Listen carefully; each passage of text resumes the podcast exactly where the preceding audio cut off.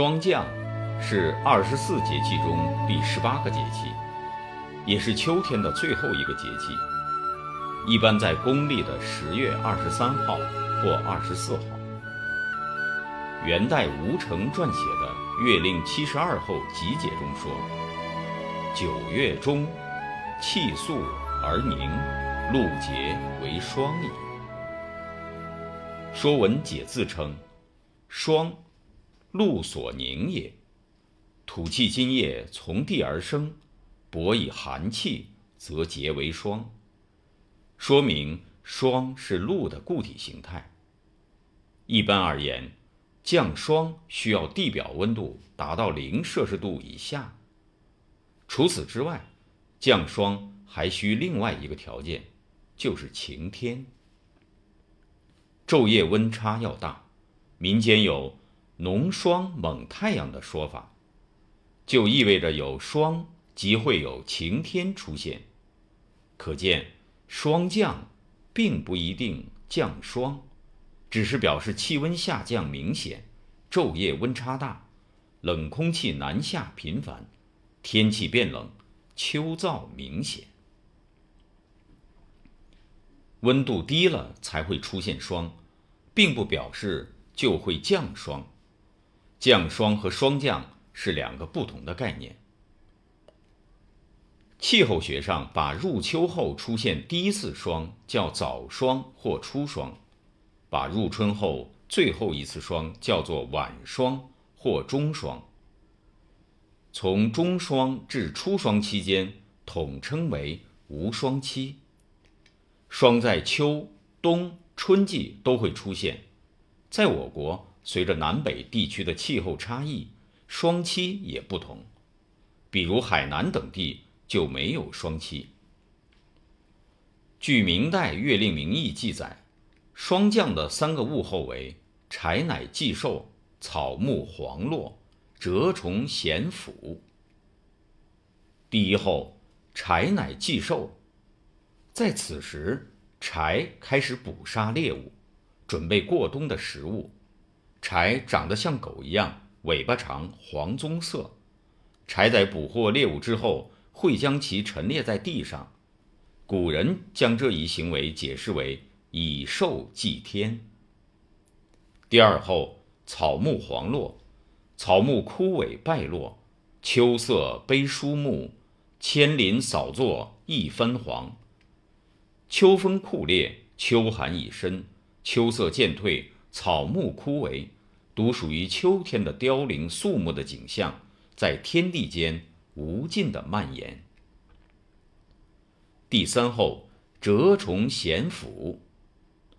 天气越来越冷，需要冬眠动物或昆虫已经全部躲藏起来。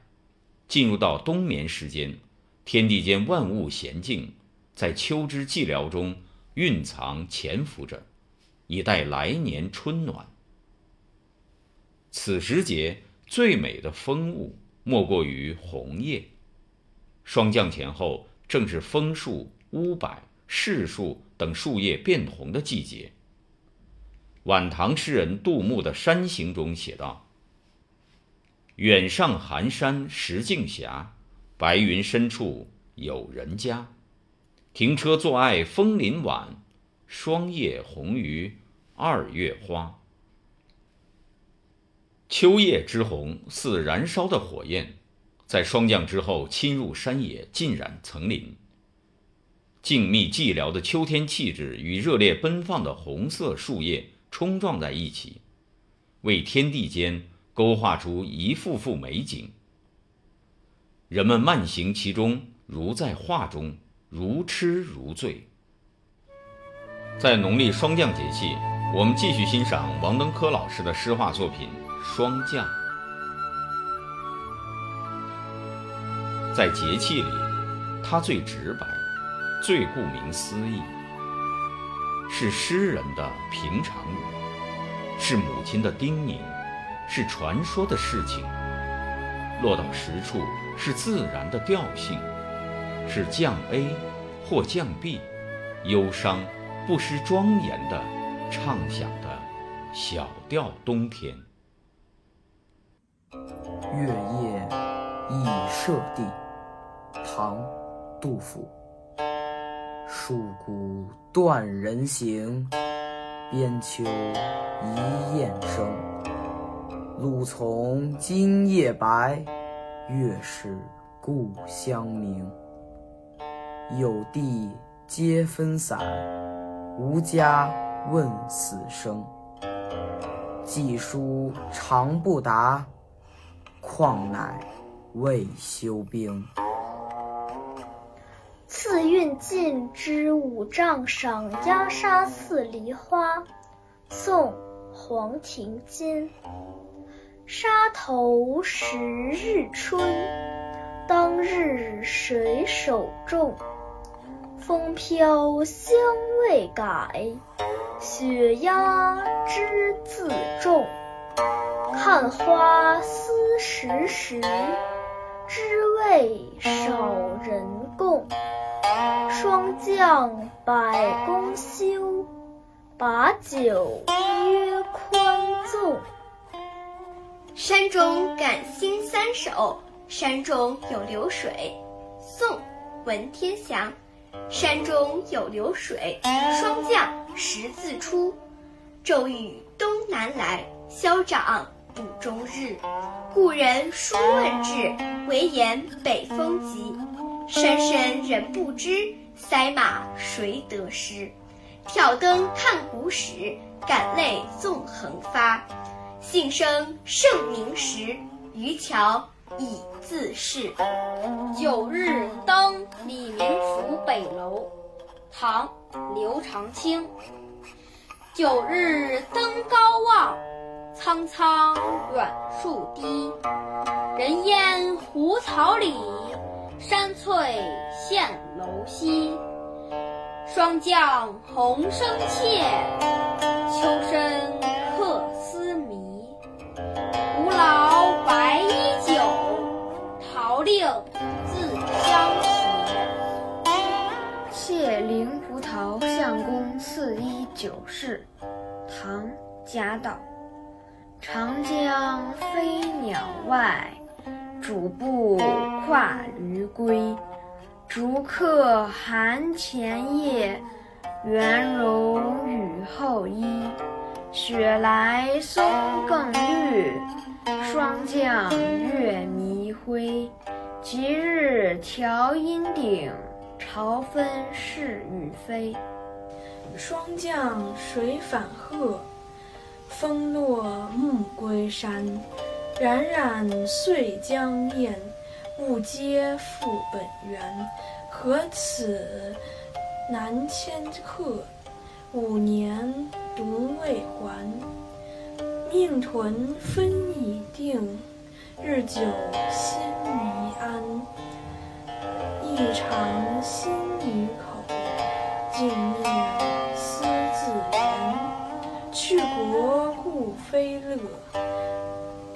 还乡未必欢。何须自生苦，舍易求其难。秋晚登楼望南江，入使兴庆路。唐·张九龄。料收沙眼出，霜降天雨惊。复见一长啸，惊途多远晴。思来江山外，望尽烟云生。滔滔不自辩，意意且何成？我来飒衰鬓，熟云飘华英。立马苦全局，龙琴念霞征。岁阴向晚晚，日夕空经营。物生贵德性，身累犹静明。内部绝今事，窥探何时晴？辛酉中秋前后，舟行自应入韶晚，与全真直传碑。宋·曾丰。山色秋分后。月华霜降前，况方行水国，而复遇晴天。万象入搔首，百怀归扣弦。商商非至礼，聊尔胜徒然。《离》宋·苏轼，霜降黄离黍，柔科已不胜。未尝捐下可，长见著春兵。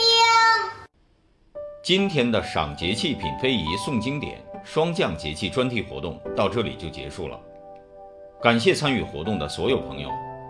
感谢北京亲爱教育基金会非遗同盟基金、愿闻其声志愿服务团队和文商书馆的大力支持。